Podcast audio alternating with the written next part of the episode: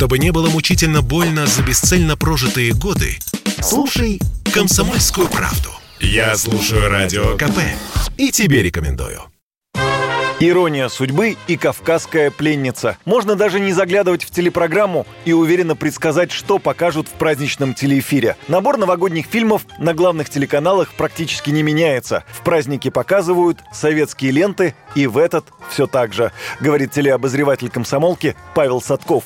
Он за нас всех изучил телепрограмму раз в год меняются те, кто показывает «Иронию судьбы» или «С легким паром». На этот раз «Ирония судьба» досталась канала «Россия». Первый канал покажет «Иронию судьбы» продолжение сразу по окончании первого фильма. Но будут все и «Бриллиантовая рука», и «Кавказская пленница», все любимые и «Джентльмены удачи», э, «Иван Васильевич меняет профессию». Все традиционные новогодние фильмы, которые принято смотреть 31 декабря, безусловно, покажут, хотя покажут днем до, так сказать, основных блюд.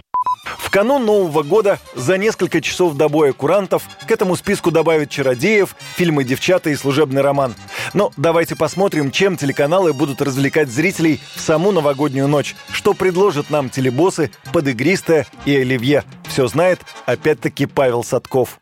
Первый канал решил в этом году придумать такую историю. Они сделали выпуск, который будет называться «30 лет спустя». Он будет идти несколько часов, и там будут записаны хиты 30-летней давности, которые будут исполнять, собственно, оригинальные исполнители этих э, хитов, те, что были и 30 лет назад. Песни популярные, клипы новые. Ну и понятно, что по ту же стюардессу по имени Жанна все будут с удовольствием в Новый год танцевать. На канале России уже много лет традиций не меняют. Там будет новогодний парад звезд, который будет вести Андрей Малахов и Николай Басков. А потом начнется огонек. Тоже история очень традиционная, очень понятная, но по-прежнему людьми любимая, и последние несколько лет ее больше всего в Новый год и смотрят. На канале НТВ решили взять свой суперпроект «Маска» и сделать новогодний выпуск. Пять часов будет идти этот проект. Если вы знаете, да, на это будут новые маски, неизвестные герои, кто под этой маской скрывается, жюри будет это определять. Все это достаточно весело, задорно и любопытно.